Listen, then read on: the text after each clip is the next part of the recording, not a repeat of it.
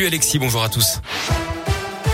Et à la une, c'est le retour au boulot après les vacances de Noël. Et oui, il est temps de ranger les affaires de ski, de se débarrasser du sapin et d'attaquer les bonnes résolutions.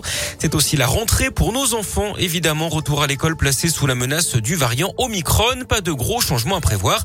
Une nouveauté quand même, les élèves devront subir trois tests en quatre jours s'il y a un cas positif dans la classe. Le principal syndicat enseignant du secondaire, le SNES FSU, estime que les conditions de sécurité sanitaire ne sont pas réunies et pose un préavis ce lundi qui court sur tout le mois de janvier.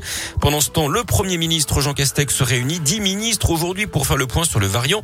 Réunion à 16 heures pour euh, étudier la continuité des services publics essentiels. Ça concerne notamment les hôpitaux, les lieux d'enseignement donc, mais aussi les transports en commun et les administrations. Je vous rappelle que le masque devient obligatoire aujourd'hui pour les enfants de plus de 6 ans. Les règles d'isolement, elles sont allégées. Elles passent à 5 jours après un test négatif en cas de contamination pour ceux qui ont un schéma vaccinal complet. Plus d'isolement pour les cas contacts complètement vaccinés, mais des tests à réaliser. Dans l'actu régionale également, cette femme qui tente de s'immoler par le feu dans l'Ain, ça s'est passé hier en fin d'après-midi sur le parking de la zone commerciale d'Arban, d'après le progrès. Des témoins l'ont vu s'asperger de liquide et y mettre le feu. Ils se sont alors précipités pour éteindre les flammes avec des vêtements puis un extincteur. La victime âgée de 47 ans souffre de brûlures aux jambes. Elle n'a pu expliquer son geste. Elle a été transportée à l'hôpital du Haut-Buget. Ses jours ne sont pas en danger. Une grosse prise de stupéfiants à Clermont-Ferrand jeudi d'après la montagne. Elle a eu lieu dans le quartier Saint-Jacques. Les agents ont mis la main sur plus de 2 kilos de résine de cannabis, d'herbe et de cocaïne. Une partie était cachée dans les parties communes d'un immeuble, l'autre dans un appartement où se trouvaient deux hommes de 18 et 43 ans. Ils doivent d'ailleurs être déférés au parquet aujourd'hui. Les perquisitions ont également permis de saisir un pistolet mitrailleur, des munitions et une cagoule.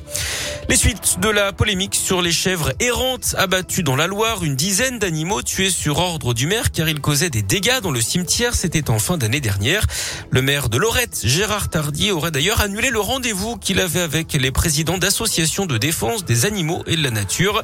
Ces derniers vont d'ailleurs manifester devant la mairie. Ce sera mercredi d'après le progrès. Trois pétitions circulent actuellement. Elles ont recueilli au total près de 120 000 signatures. Allez, on ouvre la page sport de ce journal et on commence par le foot et les 16e de finale de la Coupe de France. Le Clermont Foot a été sorti sans gloire à Bastia, club de Ligue 2 hier 2-0. Pas de problème pour la Saint-Etienne qui est allé imposer 4-1 à Louan face à Jurassu. Le match a été interrompu plusieurs minutes à cause de jets de pétards dans les tribunes. Ça passe également pour Monaco et Marseille à suivre ce soir le PSG à Vannes.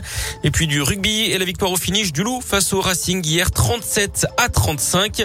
Les Lyonnais sont sixième du classement juste devant l'ASM Clermont, 7 à sa victoire face à Toulouse samedi 16 à 13.